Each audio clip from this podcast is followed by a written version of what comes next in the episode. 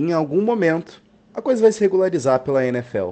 Em algum momento, a gente não vai ter loucuras no NFL Sunday.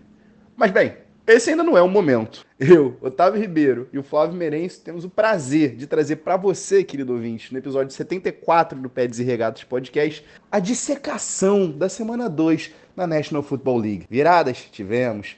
Vergonhas? Tivemos. Surpresas? Tivemos. Jogos incríveis? Tivemos. Atuações magistrais? Bem, você já sabe, né? Estica essas pernas, ajeita esse fone de ouvido, que tá começando mais um Pés e Regatas Podcast. Iguodala to Curry, back to Iguodala, up for the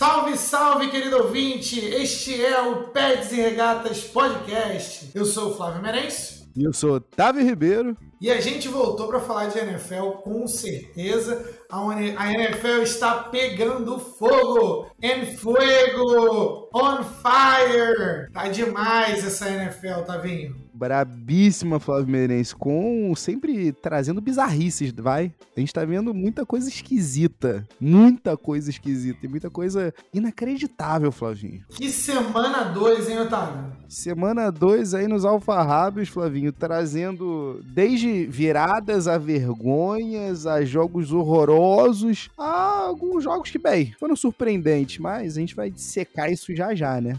Verdade, com certeza. Mas para começar, como a gente sempre começa, a gente começa com a nossa sessão Enzo de abraços efusivos. Tavinho, quem que você tem na tua lista hoje?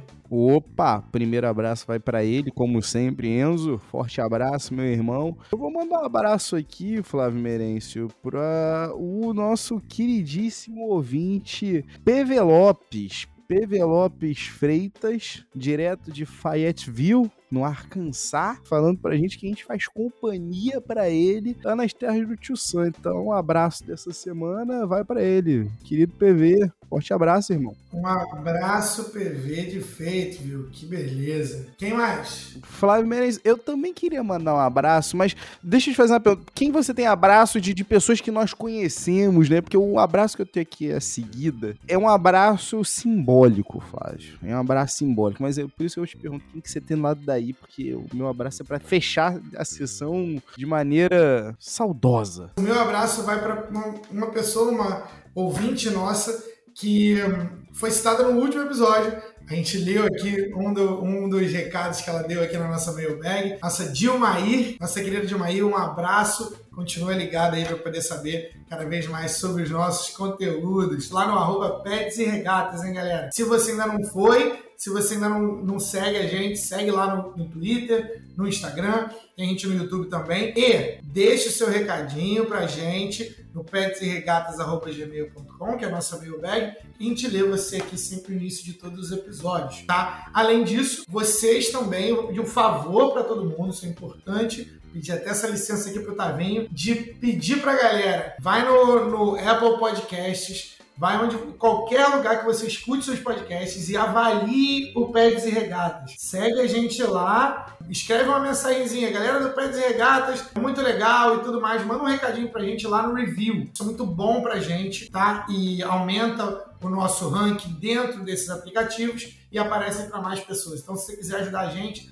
vai lá, bota estrelinha, quanto estrelinha você achar que deve, são cinco, hein? Se o máximo for cinco. E, e, e também manda um recadinho pra gente lá no comentário, rate e review, por favor, hein? Ajuda a gente. Pois é, e vou aproveitar aqui, já que você abriu aí, Flavinho, esse parênteses, já diriam alguns. Flávio Merenço, vou pedir aqui pro nosso querido ouvinte, você que tá escutando a gente nesse exato momento, se puder dar aquela moralzinha, volta e meia no episódio a gente lança uma perguntinha. Você que costuma escutar pelo Spotify, responde essa perguntinha, engaja com a gente por lá, porque é uma maneira também de jogar o Pets e Regatas em evidência, jogar lá pra galera, tá? E puder dar essa moral, eu vou agradecer, Flávio vai agradecer, Mike vai agradecer, Luck vai agradecer, a equipe inteira do Pets e Regatas, a nação inteira, Pets e Regatas vai agradecer você. Se deixar comentário lá, a gente vai ler aqui no início, hein? vai mandar um salve para vocês. Fato. Agora, Flávio Meirelles, o último abraço aqui pra gente fechar a sessão é pro mais novo aposentado da praça, Flávio Meirelles. Flávio, o homem que a gente vai mandar um abraço aqui foi a sétima escolha do draft de 2010. E quando você me perguntou, ah, mas eu vou ficar. É uma coisa feliz, é uma coisa triste. Eu digo, eu disse pra você no primeiro que é triste, porque eu sou uma pessoa saudosista e, e quando eu paro pra pensar assim, a gente de fato viu a carreira inteira desse candango se, se de, de dobrar em frente aos nossos olhos. Eu tô falando aqui do Joe Hayden, o cornerback que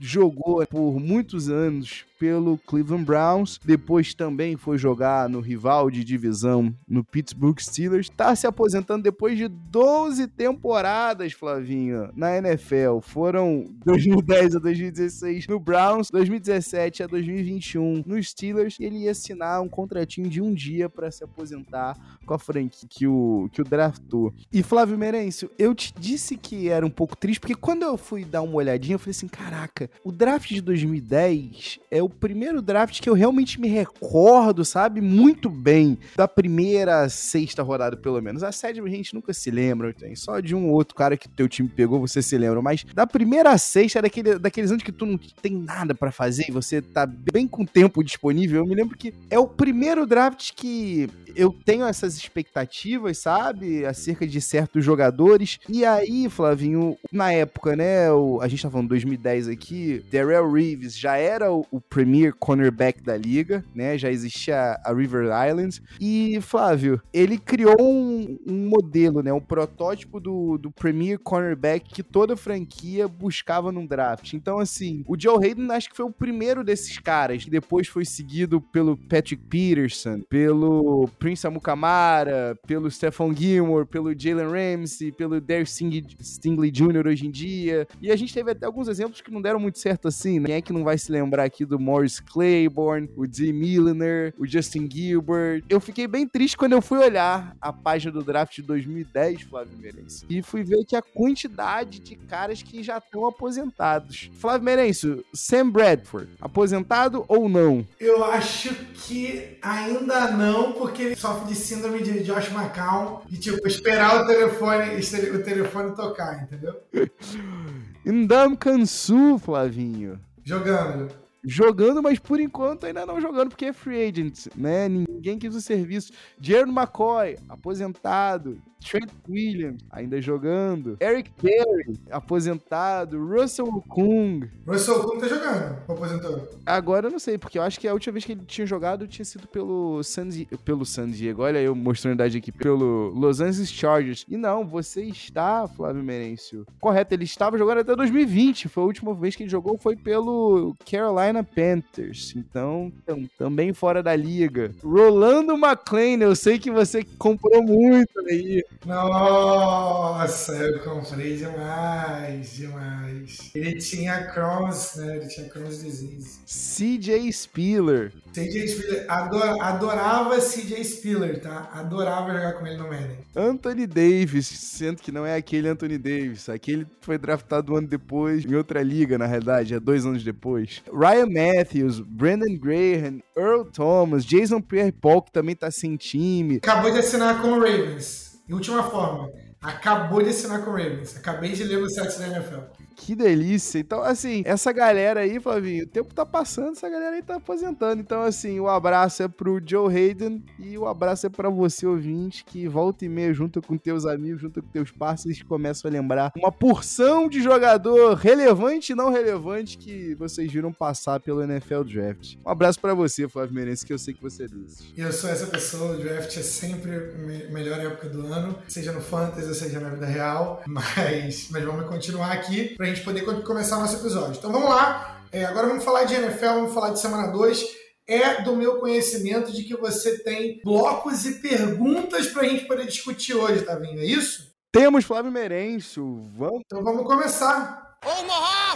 Omaha! Vamos começar e eu vou deixar aqui do, do, teu encargo, tá, Flavinho? Escolhe um número de 1 a 5. De 1 a 4, na realidade. De 1 a 4. Vamos de 3 Vamos de três, então vamos lá. Foi feio, mas sobrevivemos, Flávio Merencio. Foi feio, mas sobrevivemos. Na semana 2, a gente teve aqui. Eu separei, como você bem disse, né? São seis blocos diferentes aqui de jogos, tá? Mas o Foi feio, mas sobrevivemos aborda os seguintes jogos: o Carolina Panthers, que acabou perdendo lá em Nova York por 16 a 19 pro New York Giants, do Brian the Ball. O New England Patriots, que acabou ganhando lá em Pittsburgh, lá no Heinz Field. Opa, pera, não é mais Heinz não pode mais falar isso, né? Desculpa. Bem que aqui ninguém tá pagando, então, Heinz, estamos dando essa moral, hein? Mas o, o, Patriots foi lá em Pittsburgh ganhar dos Steelers por 17 a 14. O Texans acabou perdendo por 9 a 16 pro Denver Broncos. E o Bengals acabou perdendo lá em Jerry World pro Dallas Cowboys. 20 a 17 pro time da América sobre o Bengals. Flávio Merenço, vamos lá. Quero que você diga para mim qual desses jogos para você foi o pior. Mas assim, eu sei que pelo menos de cada um desses jogos a gente pode destacar aqui uma coisa negativa, vai? Vamos lá, vamos ser sinceros.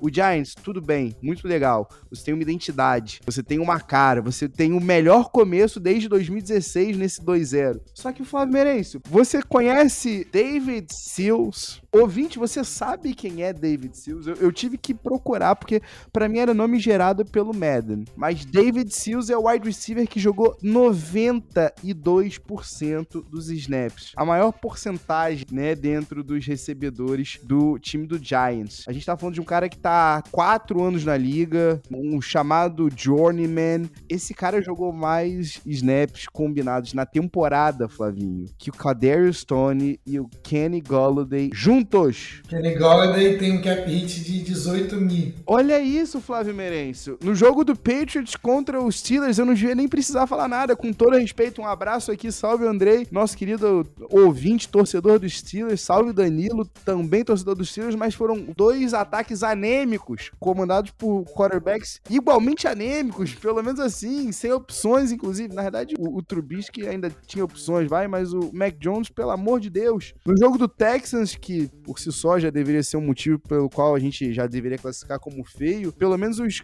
jogadores jogam pelo Love Smith, mas no lado do Broncos, meu Deus do céu, Flávio, era o terceiro quarto e os torcedores estavam vaiando o Russell Wilson. Então, assim, de um Broncos completamente dizimado por lesões. E eu não preciso nem falar nada, vai. O que, que tá acontecendo com o Bengals que conseguiu perder pro Dallas Cowboys de Cooper Rush e, inclusive, me fez perder as chances no Survivor da FN Network, Flávio. Que eu fui de, de Bengals. Qual foi o pior desses jogos para você? E me diz aqui qual que você acha que eu tô sendo injusto. Se eu tô sendo injusto com algum desses times.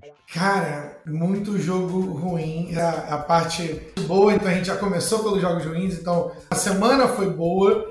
Mas esses jogos, assim, ruim de ver, mas não tem como começar por outro, não tem como escolher outro. O jogo foi contra Houston, mas Denver, we have a problem. Porque Russell Wilson, 250 milhões de dólares, um contratinho. Daniel Hackett, ex-coordenador ofensivo do Aaron Rodgers, muito bem elogiado pela mídia durante toda pré-temporada e a torcida dentro de casa tá cantando o relógio com medo do time ter delay of game, com medo do time perder a oportunidade de fazer timeouts. Ele errando em situações ridículas de jogo. O Houston vai ser um dos piores times da liga, não, não se enganem pela, pela atuação deles contra o Colts. O Colts também não tá bem. atuação essa que só rendeu um empate, né? Que não é como se tivesse ido uma vitória. E você só consegue colocar 16 pontos dentro desse time, dentro de casa. E eu só gostaria de compartilhar isso e eu termino a minha fala. O Denver Broncos não tem nenhum touchdown na red zone, ou seja, dentro da linha de 20. Dois jogos, várias oportunidades. Russell Wilson, 250 milhões. Nathaniel Hackett, suposto gênio ofensivo. E o Denver Broncos não tem nenhum touchdown dentro da red zone em algum momento isso fica impossível de prosseguir. Então, segunda semana, indo para terceira, e o Nathaniel Hackett já tá na hot seat. O bumbum dele já tem que estar tá pegando fogo, porque a galera vai começar a pedir a cabeça dele cedo se isso não melhorar. Ah, e a tendência não é das melhores, vai, porque Jerry Judy machucado O que parecia ser um problema no ombro, na realidade, era nas costelas. AJ Hamler não estava 100% apto. Inclusive, o Jerry Judy, no dia que a gente está gravando esse episódio aqui, querido ouvinte, não treinou. A tendência é que seja mais um dia difícil para Russell Wilson próximo domingo. Agora, Flávio Merencio, é, um comentáriozinho aqui bem breve. Com quem que eu fui injusto dessa lista aqui? A gente já considerou então aqui o Broncos, o, o time que eu acho que a gente tá mais preocupado, vai, dentre esses. Mas quem é que eu fui injusto? Se eu fui injusto com alguém? Você é um deibologista? Você é acredita no dabolinismo, que é aquilo, né? Se você treinou bem na semana, ele vai em você. E, e eu achei bem curioso, Flávio, porque perguntaram pro Kedary Stone e ele falou: Eu pouco me importo. Eu me importo com o resultado final, com a vitória. E o Kenny Golladay falou: Bem, eles não estão me pagando aqui para sentar no banco. São situações completamente diferentes, né? Porque o Kadarius Stone é um jogador de primeiro round que está querendo se provar, segunda lista. Ele foi escolhido no primeiro round, então ele tem expectativas em cima disso. Só que o Kenny Golladay é o cara que está sentado no banco e que tá todo mundo olhando falando assim, tem 18 milhões de dólares sentados no banco e quem está começando é o senhor Robson e Kenny Seals. É, é, é compreensiva a atitude dele, mas é aquilo, né? Se você não gostou,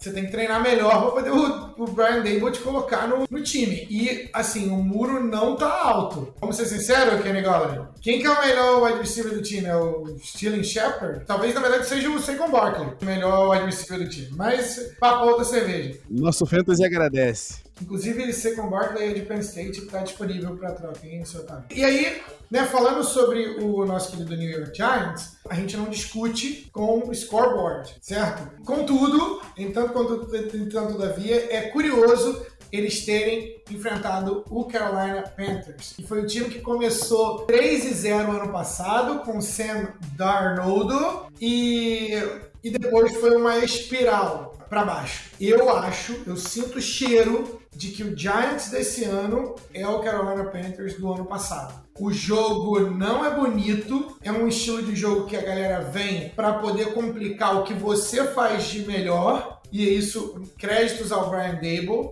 mas não há nada que eu tenha visto no ataque do Giants, exceto a volta de Saquon Barkley, que é muito legal ver jogador tão talentoso assim voltando e voltando bem. Não há nada que me faça pensar que o Giants vai, ser, vai competir por playoff e tudo mais. O torcedor do Giants é emocionado. Então o time botou um pouquinho, duas vitórias, é, voltamos, estamos de volta. Calma, galera, calma, semana 2. Pra gente fechar aqui, a única coisa que eu queria iluminar, né, trazer aqui ao conhecimento teu, querido ouvinte, trazendo o teu ouvidinho que você é torcedor dos Steelers, você owner de Najee Harris no Fantasy, preocupe-se, tá? Porque, ah, o problema é o, o Big Ben Roethlisberger, né? Como se a solução fosse Mitch Trubisky. E até Kenny Pickett entrar, a situação não tá das mais animadoras. Se no ano passado o Najee Harris teve quase uma jarda antes do contato, 0,93 antes do contato. Esse ano ele tá tendo quase metade disso, Flávio. Ele tá tendo 0,44 jardas antes do primeiro contato. E se ele conseguir reverter isso no ano passado, correndo para quase 3 jardas depois do primeiro contato, essa marca caiu para 2,44. A situação não tá boa lá em Pittsburgh, não, hein? A linha podia ser melhor, a situação não tá das mais agradáveis a se ver. Preocupante. Muita coisa a gente consegue entender, olhando para esses times, por que que foi feio, mas a gente conseguiu sobreviver. Flávio Merencio, escolha então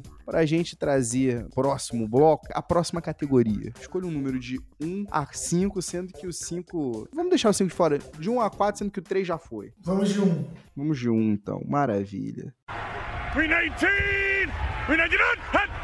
Flávio Merencio, chegamos então aqui na categoria acho que mais animadora, talvez. Vai. A gente tá falando aqui das três grandes viradas da rodada. Os três times que a gente vai falar aqui perderam em casa: Raiders, Ravens e Browns conseguiram a proeza de perder, respectivamente, para Cardinals, Dolphins e Jets. Flávio Merencio, o Cardinals ganhou do Ravens por 29 a 23 depois de estar perdendo por 20 a 0. O Dolphins aplicou uma virada no Ravens que, com todo respeito, Eu, eu, ainda vou chegar nessa pergunta para você, mas eu consigo dizer que esse foi um jogo inacreditável e divertido. Em, em nenhum momento eu pensei, ah, time X perdeu o jogo. O Dolphins realmente ganhou para mim esse jogo. E o Browns, sempre o Browns, conseguiu tomar uma virada com menos de um minuto. Conseguiu tomar uma virada de 10 pontos e perdeu por 31 a 30 pro nosso New York Jets. Um abraço, inclusive, para nosso amigo JJ João Pedro Oliveira do arroba Jets no ar. Flavinense, vamos lá. Primeiro de tudo, a gente tá de acordo aqui quanto à questão do Dolphins ter vencido o jogo e não o Ravens perdido, porque os outros dois jogos, tanto Ra Raiders quanto Browns, em algum momento a gente se questionou: é sério mesmo que vocês vão conseguir perder esse jogo? Isso aconteceu contigo com o Ravens? Aconteceu, não, a gente não concorda. Baltimore Ravens perdeu esse jogo. Baltimore Ravens perdeu um jogo ganho. A vaca estava deitada.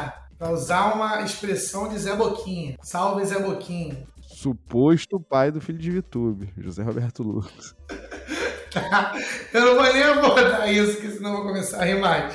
E aí, isso falando de uma pessoa que acompanhou vividamente, ponto a ponto, esse jogo e que pode ter ou não tido uma pequena, um pequeno pichulezinho ali para o Baltimore Ravens ganhar esse jogo. A análise era, análise pré-jogo, ganhou Tua e o Miami Dolphins, ganharam do Mac Jones, moribundo, de um Patriots que não inspirou confiança de ninguém, ganhou de pouco. Ravens ganhou de muitinho, né? Ganhou de médio de um Jets que deveria também é outro time moribundo que só é ressuscitado pelo, pelo Browns. Mas o Ravens não jogou bem e ainda ganhou. Então, contra um time igual o Miami Dolphins, num jogo dentro de casa e o Ravens tinha a vantagem, então o Ravens é, não era uma vantagem muito grande. Qual que era a análise pré-jogo? O Dolphins está sendo super valorizado nessa. Flávio, foram 28 pontos só no quarto quarto. A análise do jogo entrou que foi uma beleza, tá? A análise do jogo estava correta. Baltimore foi claramente o time superior durante três quartos. E no quarto quarto, o Tua Tagovailoa virou o Dan Marino, virou o Tom Brady. Você tem noção de que as marcas de, de Tua e o time no quarto quarto não haviam sido vistas desde Dan Marino. Foram quatro touchdowns no quarto quarto para virar esse jogo. Eu fiquei acompanhando assim, eu não acredito. Eu não acredito que o Dolphins vai virar esse jogo. Apagão. Inclusive um de 60 jardas e outro de 48 jardas pro Tyreek Hill. Tyreek Hill calando a boca de muita gente, inclusive desse senhor aqui que vos fala mas ninguém calando mais a boca do que o nosso querido Tua Tango Bailoa. Eu tô chamando ele pelo nome errado, que é como ele gosta de ser chamado. Foram 469 jardas, 6 touchdowns, 2 interceptions, com rating de 124.5 para o nosso querido Tua. É, Jalen Waddle com 171 jardas, 2 touchdowns. Tyreek Hill, 190 jardas com 2 touchdowns. Esses dois que eu falei, eles são número 1 um e número 2 em jardas recebidas na liga inteira. Tudo bem que são duas semanas, mas assim, o que falar desse Dolphins? E uma última coisa que eu vou dizer aqui: o melhor quarterback desse dia e o melhor jogador em campo nesse dia se chama Lamar Jackson. Se você nunca viu esse cara jogar, você tá perdendo. Parece que os outros jogadores estão em câmera lenta quando esse cara corre, e mais um outro carinha que eu vou falar daqui a pouco. Mas é, é um privilégio ver Lamar Jackson jogando futebol americano. É, o Dolphins e o Tarek Hill e o Jalen Waddle, outros super atletas, estragaram o que era para ser um, o dia de Lamar Jackson. Demandando toda a bag de dinheiro que o Ravens não quis pagar ele na off-season, tá? Provando que o Ravens vai ter que pagar mais e as calças. Vai ficar mais caro. Foram simplesmente 318 jardas aéreas, três passos para touchdown, foi o pocket passer que a galera adora criticar e dizer que ele não é. Isso sem contar, claro, com as 119 jardins com os próprios pés e o touchdown corrido, né? Realmente, o início de uma temporada que parece mais uma MVP season do Lamar, hein, Flavinho? Com certeza. E ninguém, nada mais nada menos do que Bill Belichick, quando perguntado sobre a atuação de Lamar Jackson, um cara que responde poucas perguntas, falou: ele é o tipo de jogador que é para concorrer a MVP todo ano. Vocês só esperem quão caro vai ser o próximo contrato dele. Bill Belichick, o GOAT dos técnicos. Próxima rodada, assiste esse rapaz. Obviamente agora eu vou zicar ele, vai ter a pior semana da, da temporada, mas, assim, vocês estão perdendo. Pois é, Flavinho. Quem tá perdendo também é o Las Vegas Raiders, né? Eu vou te dizer uma coisa, tá, Flavinho? A gente teve jogadas do Kyler Murray que, de fato, o Kyler Murray teve quase 30 segundos, né, Flavinho? Teve uma que foram 28 segundos que ele teve uma bola nas mãos. Ele, de fato, ficou dançando. E assim, tem que se respeitar o Max Crosby, tá? Que continua com aquele motor ligado durante a partida inteira, Flavinho, inteira. E correr atrás do Kyler Murray não é fácil. Mas no final da partida, o Raiders só tava cansado e perdido e, e, meu Deus do céu. Não foi uma boa partida do Cardinals, até porque o Cardinals tá inteiramente depleted. James Conner também teve um, um probleminha de lesão, já tá sem o DeAndre Hopkins suspenso. É só zica, Flávio Merense, mas essa para você foi a mais vergonhosa dessas das três viradas, essa foi a, a que a gente mais pode culpar, porque, pô, Flavinho, 20 a 0, Flavinho, entrando no segundo tempo. De novo, né, foi uma semana muito louca. Se você gosta de, de jogos assim com viradas e tal, que a gente sempre gosta, como fã do esporte, mas mas o, pra galera que. deixar uma dica aqui, pra galera que gosta de fazer uma fezinha, gosta de apostar um dinheirinho e brincar, não aposta mais dinheiro que vocês não podem perder. Mas assim como eu, é, a galera que gosta de fazer uma fezinha, times bons ou times contenders, né, que podem ser times de playoffs, quando são humilhados na semana anterior, eles tendem a voltar com tudo na semana seguinte. Só para vocês ficarem aí, atentarem para algumas tendências. E o time do Cardinals Ano passado foi um time muito bom, time que vai, geralmente vai muito bem nos começos de temporadas, foi humilhado dentro de casa pelo Chiefs. Os jogadores escutam isso o tempo todo da mídia, né? O Steven A. das quantas, Michael Wilbon, Tony Kornheiser, a galera toda falando, de, a gente aqui no de Regatas, a gente está nesse mesmo nível dessa galera, claro, a gente falando mal do ligeirinho, do nosso querido Kyler Murray com a cláusula de videogame, 230 milhões, não sei o que, e eles escutam isso. Os jogadores da NFL são orgulhosos pra caramba, tem um ego lá em cima. Então eu esperava que o Cardinals voltasse bem. A surpresa foi quando o Ravens dominou a partida, Cardinals não conseguiu executar, um time do Cardinals que estava sem peças chaves, o James Conner se machucou e tudo mais. E aí agora, você, do segundo para o terceiro quarto, na verdade, da, segunda, da primeira para a segunda metade, melhor dizendo, o Kyler Murray volta a jogar e mostra para todo mundo quem é o Kyler Murray e por que, que ele merece esse tipo de dinheiro. Galerinha, o, a NFL e NBA e né, Premier League, são os lugares onde estão os melhores atletas do mundo. Os melhores atletas, então, é 0.00001 de pessoas que tentam chegam nesse nível. Então estão os melhores atletas do mundo correndo atrás do Kyler Murray. Kyler Murray é um quarterback que antigamente só, era, só tinha a preocupação de arremessar, passar a bola. E hoje em dia, os quarterbacks já está normalizado, é aceitável, o que não era durante muito tempo e tudo mais, essa é uma outra discussão. Acho que dá até um episódio inteiro. Mas, hoje em dia, o quarterback consegue correr e passar, ele faz uma coisa a mais, porque sempre foi isso. Só que antigamente havia o medo do quarterback se machucar e tudo mais. Hoje em dia, o jogo foi feito para que o quarterback siga protegido. Tudo isso para dizer o seguinte: em um campo onde os melhores atletas do mundo ficam correndo atrás de você, o atleta Kyler Murray, como atleta, talvez seja o atleta, o melhor atleta da NFL. E isso a gente está falando que ele tá concorrendo ali. Eu acho até que o Lamar Jackson é o maior atleta da NFL, tá? Mas ele tá concorrendo ali com Miles Garrett, ele tá concorrendo com Lamar Jackson. Dentre todos estes, o Kyler Murray pode ser a pessoa mais atlética da NFL. O que eu quero dizer com isso, galera? Quando vocês terminarem esse episódio, ou até enquanto você está assistindo esse episódio, coloca no YouTube e coloca Kyler Murray touchdown versus Raiders. O cara ficou 28 segundos com a bola, com o Max Crosby, que é um baita de um pass rusher. Ele correu equivalente a 82 jardas para lá e para cá, lateralmente no campo e com a defesa toda de frente para ele, dentro da red zone, dentro das 20 jardas, todo mundo olhando e sabendo para onde ele ia, ele conseguiu correr de todo mundo. É algo fantástico, é algo que parece de videogame e eu não consigo trazer tantas hipérboles aqui para descrever eu fico até arrepiado de ver essa jogada. Porque é um cara que, tipo, ele corre, os passos dele são curtinhos. Alguém no, no Twitter comparou uma criança correndo quando pega doce da padaria ou quando pegou o celular da mãe e sai correndo.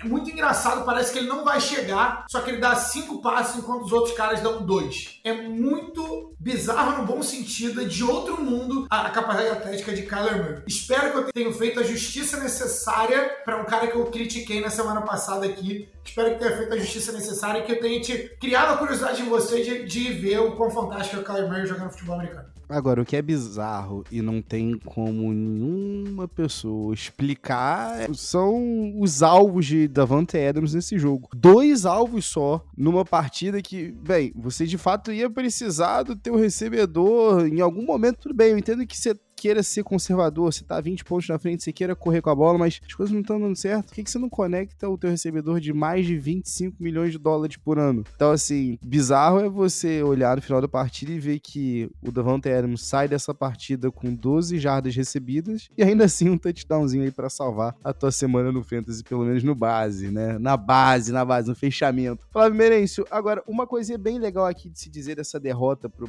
do Browns em casa pro Jets, inclusive temos recebedores em Nova York. Se tá faltando pro Giants, tá sobrando aí pro Jets aí no Garrett Wilson e no Elijah Moore. Flávio Merencio, desde 2001, Flávio, eu anotei esse número aqui para trazer para você e pro nosso ouvinte.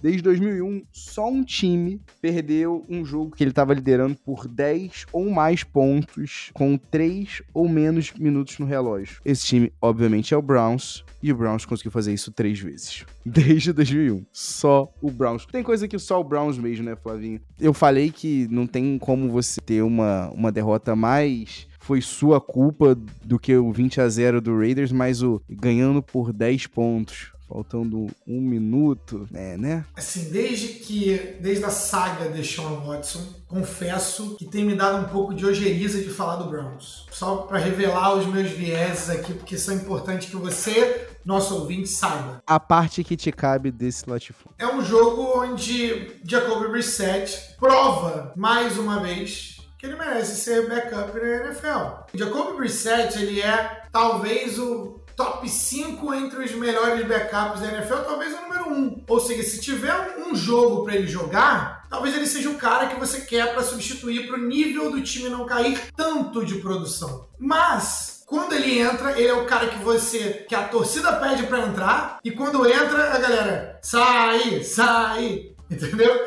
Então, ele sempre vai ser a pessoa preterida, porque, assim, 234 jardas, 229 jardas, perdão, um passe para TD, um passe para interceptação, né? O número de rate ficou assim, 102, não ficou tão ruim, mas em um time você, onde você tem armas, como o Nick Chubb, Kareem Hunt, dois corredores que combinaram para 155 jardas, Nick Chubb com 3 touchdowns no jogo, a Mary Cooper com mais de 100 jardas e um touchdown recebido. Se eu falo esses números e você não ganha do New York Jets sem o Zach Wilson, e você, e aí olhando para outro lado, você é o Browns, e você deixa o Joe Flacco, é esse mesmo, galera, é esse mesmo entendeu? Passar para 307 jardas e 4 passes para touchdown, e você deixa o Garrett Wilson, que assim, sensacional o Garrett Wilson, fazer aquele touchdown. E foi excelente, assim, foi muito legal ver a virada. Mas assim, incompetência do Browns, para mim os três times, Raiders, Browns e Ravens, tinham o jogo na mão e perderam esse jogo. Não foi vitória dos outros times. o único que é discutível é o, o Dolphins, mas eu esse foi o jogo que eu mais acompanhei de perto. E eu tava lá, o jogo tava acabado. O jogo tinha, tinha acabado já. Mas é que o, o Tua ligou o modo turbo no quarto quarto. Enfim, então é, seguimos, mas assim, para o fã de esporte, sensacional as viradas. Flávio Merencio, vamos lá. Então eu vou te perguntar o seguinte, tá? Agora, a gente tem na próxima categoria aqui. Qual foi a grande vergonha da rodada, tá, Flavinho? A gente tem as opções. O Colts, como todo mundo acho que já estava imaginando, levou uma, uma sapeca aiada. O Jacksonville Jaguars, 24 a 0 pro Jaguars em casa. Inclusive é uma pedra no sapato, como todo mundo adorou recordar essa semana, né? Desde 2014, o Indianapolis Colts não ganha do Jaguars, seja em Jacksonville, seja em Londres. O mandante é o Jaguars. Desde 2014, o Colts não consegue ganhar. E a gente teve, inclusive, um jogo nesse Inter aí, dentre essas oito partidas, até de 0 a 6, com Andrew Luck. É, bizarro. A coisa não, não tá fácil, não. A gente tem na opção B aqui o Tennessee Titans, que foi tratorado pelo Josh Allen e o Buffalo Bills. E aqui é importante dizer, não foi uma vergonha pro Bills, mas foi de fato uma vergonha para o, o Titans, tanto que era o terceiro quarto, quando o Titans já tinha levantado a bandeira branca e botou Malik Willis e os, os second stringers para jogar e para continuar sendo, sendo porrado pelo Buffalo Bills do Josh Allen. Na opção 3, a gente tem o Seattle Seahawks indo a São Francisco para perder pro Niners, que perdeu o seu quarterback, o Trey Lance, só para ver o Jimmy Garoppolo liderá-los uma vitória de 20 pontos de vantagem, 27 a 7 pro Niners sobre o Seattle Seahawks do Dino Smith, time inclusive que tem o menor número de chamadas para corrida. E olha que o quarterback é Dino Smith, então a coisa não tá boa também lá por Seattle. E para mim, o jogo que, bem, todo mundo quando viu que o Sunday Night ia ser entre o Chicago Bears e o Green Bay Packers, Ninguém pensou, ah, ok, dessa vez vai. E olha que a gente tinha todos os motivos para tentar acreditar que sim, vai. Aaron Rodgers sem recebedores, talvez um quarterback em Chicago. Mas peraí, peraí, peraí, peraí, peraí. Matt Eberflus, o que que tá acontecendo? Flavinho, foi 27 a 10 pro Packers e eu queria fazer uma denúncia. para mim, a maior vergonha tá nesse jogo aí. A maior vergonha é o Chicago Bears, porque existe uma dicotomia muito clara para mim entre o front office e o, o coaching staff do Bears. E aqui eu queria mandar um recado direto pro senhor Ale Branco, senhor Alevogado, Alezudo, arroba Alezudo, que né, também representa ali as carrapetas no arroba Eagles Brasil, que o Ale falou assim no domingo, vendo jogos, num grupo que a gente faz parte. Quem caiu no conto do Justin Fields foi trouxa, hein? Eu até posso acreditar que ele esteja certo aqui, mas Flavinho, existe uma dicotomia do que você quer de fato. Porque em dois jogos, Flavinho, foram 28 passes tentados. Na era do passe, na era da liga aérea, a gente teve 28 passes em dois jogos. Antes do Monday Night, pra você ter uma, uma ideia, ouvinte, só um comparativo, antes do Bills e do Eagles jogarem, essas duas franquias tinham 31 e 33 passes em um jogo. Em dois jogos, o Bears lançou a bola 28 vezes. Tudo bem, a gente tem Darnell Mooney, uma seara não muito boa, assim, né, de recebedores, mas Coneman St. Brown, né, o, o St. Brown pobre, né, a versão budget dele, mas enfim, Flavinho, é, para mim a vergonha é essa, nessa diferença de um front office que claramente não quis fazer investimentos, tá pensando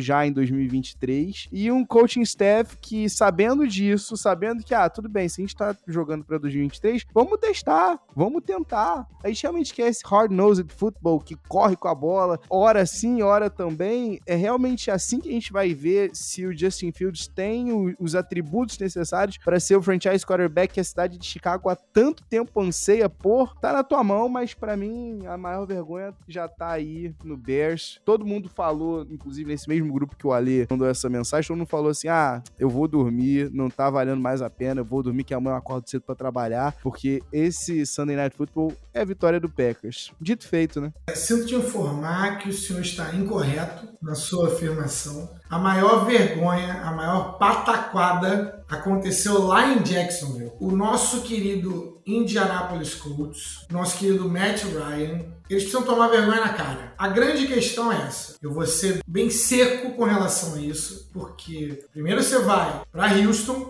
um dos piores times da liga, que vai disputar o primeiro pick do draft, e você vai lá e consegue empatar com eles em um jogo que vocês estavam perdendo. Então conseguiu salvar o um empate em um jogo que vocês estavam perdendo e jogaram muito mal. Um time que tem jogadores bons nas skill positions, tem o melhor running back da liga, é um time que pegou, fez um upgrade em quarterback, é um time que eu tinha boas esperanças para a temporada, acabou, obviamente, mas eu não esperava isso, mas é um time que é, dentro do, da guarida do Frank Ryan começa muito mal as temporadas e isso é sobre o head coach, sim. Não dá para você achar que você vai ficar quente dentro da temporada. E aí você vai beleza, você foi, passou um papelão, mas a gente vai para Jacksonville, que é um rival de divisão, é o time que eliminou vocês dos playoffs ano passado de forma vexatória, um time que estava de novo concorrendo ao primeiro pick do draft da NFL, um dos piores times da liga. Esse ano provavelmente vai ser um pouquinho melhor, mas vai estar tá lá. Vai estar tá lá também.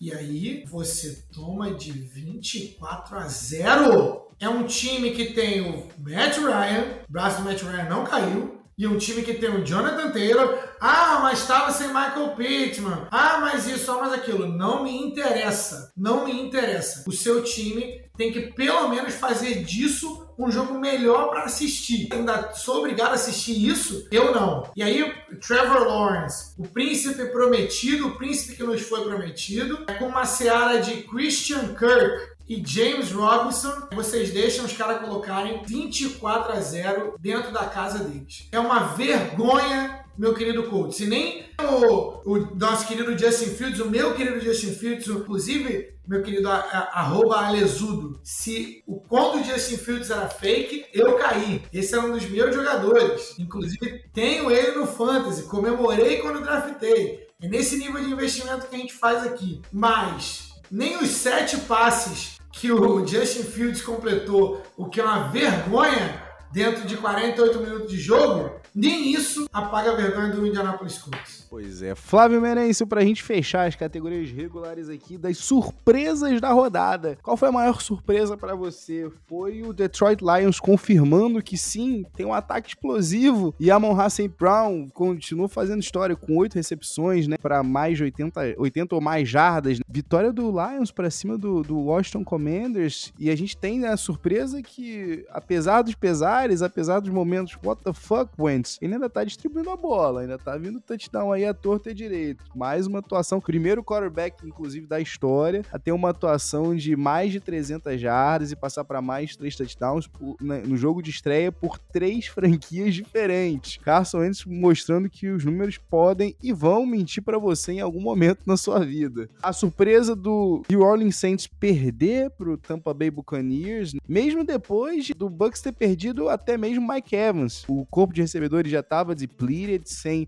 o Chris God, Godwin, sem o Julio Jones, sem o Russell Gage, ainda perdeu o Mike Evans, que se envolveu numa treta, né, incitada por Bruce Arians e também o, o senhor Tom Brady, né, e que foi levada às vias de fato por Leonard Fournette, Marshall Lattimore e o Mike Evans, que chegou num chip shot. Inclusive, o Mike Evans está suspenso até para semana 3. Mas, surpreendentemente, mesmo assim, depois dessa briga, o Bucks foi atrás da vitória lá no Superdome. Ou foi a vitória cachapante, eu digo que só uma surpresa, Flavinho, porque uma vitória cachapante do Eagles para cima do Vikings, uma vitória onde não só o ataque se mostrou bem efetivo, mas a defesa, Flavinho, sobretudo a defesa, limitando Justin Jefferson, Adam Thielen, Kirk Cousins e si a só 7 pontos, Flavinho. 24 a 7 pro Philadelphia Eagles lá no Lincoln Financial Fields. Qual desses jogos para você foi a grande surpresa da rodada? Cara, a grande surpresa da rodada para mim para mim não tem como ser outra que não o Detroit Lions. Olha o que esses caras estão fazendo, Otávio. Não me interessa se você não acredita. Olha o que, que o Eagles fez com o Vikings. E o Detroit Lions jogou pau a pau com o Eagles. Não foi pau a pau, só para. Estou usando uma hipérbole. O Eagles dominou aquele jogo e depois deixou eles voltarem. O placar é meio mentiroso. Mas isso só mostra que o time, esse time do Lions, não desiste. Eles compram, assim como eu compro, o que o Dan Campbell tiver vendendo. Então, assim, o Dan Campbell é o líder, o líder espiritual desse time. O Dan Campbell claramente é o líder do time. Os Lions acreditam no que ele mostra. Aiden Hutchinson está pronto Amon Ha is for real. A defesa do Lions tem os seus momentos sim, tá? E eles vão para cima de você. E o Jared Goff, o Lions investiram e falaram que iam fazer investir na linha ofensiva e Jared Goff está jogando o melhor futebol da sua carreira. Então, gosto muito do que esse time do Lions está fazendo. E, para mim, eles vão superar as expectativas desse ano. Para mim, é a maior surpresa. Eu não acredito que você tentou vender o Carson Wentz para mim ali de forma velada, tá vindo? Não acredito que você tentou fazer isso. Eu não tentei fazer isso. Eu fiz isso. Você só não quis comprar. Flávio Merencio, pra gente fechar aqui antes do nosso, nosso crunch time, o jogo meh da rodada pra mim, com todo respeito, não, não tô querendo provocar aqui o senhor, mas foi entre o seu Atlanta Falcons e o Los Angeles Rams, porque foi lá no, no, no Stadium, né? E no final das contas, o Rams acabou tendo uma dificuldade em ganhar do. do não dificuldade, vai, mas um, um placarzinho bem apertado. E me chamou a atenção como é que o, o Falcons conseguiu 27 pontos né, nessa defesa do Rams, sem envolver o, o, o, grande nome do ano passado, né? O Kyle Pitts, que todo mundo tem saiu desse jogo preocupado, né? Todo owner do, do Kyle Pitts ficou preocupado. E para mim, Flavinho, o jogo da rodada aqui foi o que a gente foi brindado no Thursday Night Football da semana passada. O, o jogo entre o Kansas City Chiefs e o Los Angeles Chargers, que terminou 27 a 24 pro Chiefs. Foi um, um, um clássico ali da AFC West, como a gente já estava prevendo, é a melhor divisão do futebol americano, pelo menos até agora tem se mostrado.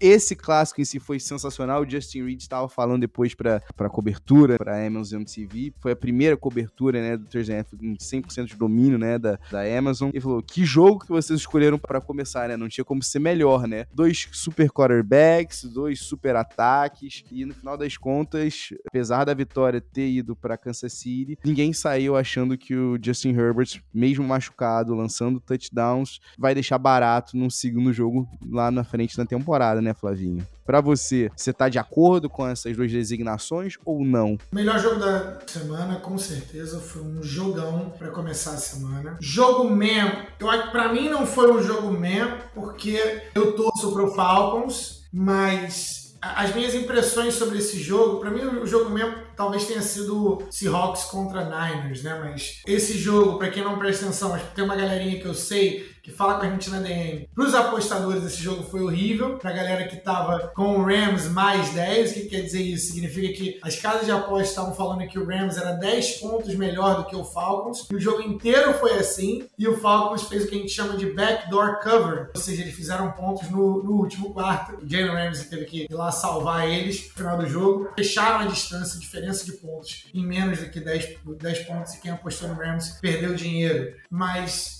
Análise da, da, semana do time do Falcons, porque eu não poderia deixar de fazer, esse time vai ser exatamente o que eu previ que o Falcons seria. O time não jogou totalmente mal nas duas semanas, nas duas primeiras semanas. Perdeu o primeiro jogo no estilo que é só o Falcons, o torcedor do Falcons está acostumado. Nesse segundo jogo, o placar, ele mente, né? O jogo foi do Rams e a gente depois mostrou que a gente tem mais talento. Drake London e, e, e Mariota claramente têm um rapport construído ali. E o Arthur Smith não sabe utilizar o Kyle Pitts. Esse é o reporte aí pro Falcons. A gente vai ser, em um ano, a gente vai ser um time talvez ali de seis vitórias, cinco, seis vitórias. A gente vai roubar algumas vitórias e vai surpreender times que subestimarem a gente. Só que a gente não vai ser tão ru ruim o suficiente para pegar o primeiro quarterback do draft, ou seja, pick 1. É isso, galera. É isso até, até o draft. Queria falar um pouco sobre o seu Philadelphia Eagles, que é um time que eu falo pouco e um time que eu subestimei para essa temporada. Queria falar sobre a evolução, o time do, do Philadelphia Eagles, principalmente a defesa, é for real já estou arrependido de ter pego DK Metcalf ao invés de AJ Marronzinho. Queria dar os parabéns à evolução do Jalen Hurts, que assim está se tornando um baita de um jogador e,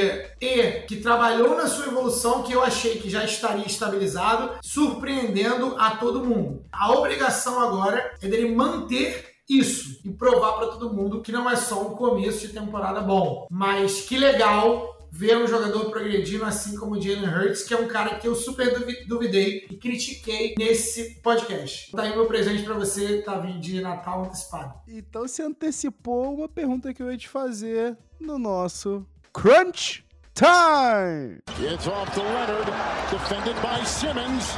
Is this the dagger? Flávio Merenço, essa pergunta que eu ia fazer para você, que você já respondeu, mesmo você não tendo respondido, eu já vou assumir que essa foi a sua resposta aqui. Prova para vocês de que a gente não, não fala antes, é, a reação é genuína. Exatamente. E é por isso que eu vou deixar pro nosso ouvinte responder aqui na perguntinha, aqui na caixinha de pergunta desse episódio aqui. É, qual é o time que tem mais motivo para estar tá feliz com esse começo de temporada? Porque existem só seis times, Flávio Meirense, que começaram a temporada com duas vitórias e uma derrota. A gente tá falando aqui do Kansas City Chiefs, do Philadelphia Eagles, do New York Giants, do Buffalo Bills, do Miami Dolphins e do Tampa Bay Buccaneers. Eu e Flávio Meirense fomos aqui de Philadelphia Eagles, mas a gente deixa aqui para você. A gente vai jogar, inclusive, as opções. Não deixa de votar ali pra gente ter um, uma, um termômetro na nossa audiência. Agora a pergunta que eu vou deixar para você, Flávio Meirense, e pra você também, querido ouvinte, no nosso Crunch Time é dos times que estão 0-2, Flavinho. Na bacia das almas do 0-2. E aqui eu tô falando do Raiders, do Panthers, do Titans, do Falcons e do Bengals. Quem tem mais motivo para estar desesperado? A gente já falou do, do time do Atlanta Falcons aqui, eu curiosamente não acho que é o, é o Atlanta Falcons, tá? Eu acho que se você é o Tennessee Titans, você tem que estar tá ensandecido. Ok, você passou por, por cima do Josh Allen, Josh Allen é um trator, tá? Josh Allen é um trator, ele tá vindo pra cabeça de para tirar a cabeça de todo mundo. Seu quarterback do futuro talvez seja sentado no banco. A era Ryan Tannehill, a gente tá vendo essa era acabar à frente dos nossos olhos. Você trocou um dos melhores jogadores do time. Você, na verdade, os dois é, melhores wide receivers do time saíram do time, que era o A.J. Brown por troca e o Julio Jones na free agency. O seu running back, que estava dominando a cabeça de todo mundo, que estava cuspindo na cara da galera inteira, que é o Derrick Henry, porque o seu ataque é anêmico, ele também não está colocando os melhores os melhores números da carreira. Acho que o único ponto que eu tenho que levantar aqui é o Traylon Burks, que me parece que vai ser um bom jogador. No mínimo um jogador sólido. Mas se eu sou o torcedor do Titans, eu tô no limbo, eu tô com o running back número 1, um, eu olho pro meu, pro meu quarterback e eu não consigo ver confiança no, no Ryan Tannehill. O seu time não está bem, claramente é, aquela derrota pro Bengals em um jogo que você deveria ganhar mexeu com a estrutura física da galera. Se eu sou o torcedor do Titans, eu tô desesperado. E você ainda tá vendo o seu recebedor ali, ó, falando que ama o quarterback dele, você tá vendo o seu quarterback falando que ele não tem o papel de babysitter de quarterback calor algum. Coisa tá difícil lá em Tennessee mas aproveitando, a gente deixa para você, querido ouvinte, responder essa perguntinha também pra gente. Pode ser tanto no nosso Twitter quanto no nosso Instagram, pelo arroba Pedes e Regatas, perfeito, Laveirense? Ou também diretamente no nosso e-mail, pedesregatas.gmail.com. Flávio Merencio, semana 2 nos Alfarrabos. E a gente se vê aqui na semana que vem. Grande abraço, galera. Obrigado por ouvirem. Se você tá com a gente até aqui, grande abraço, valeu, peace. Fui!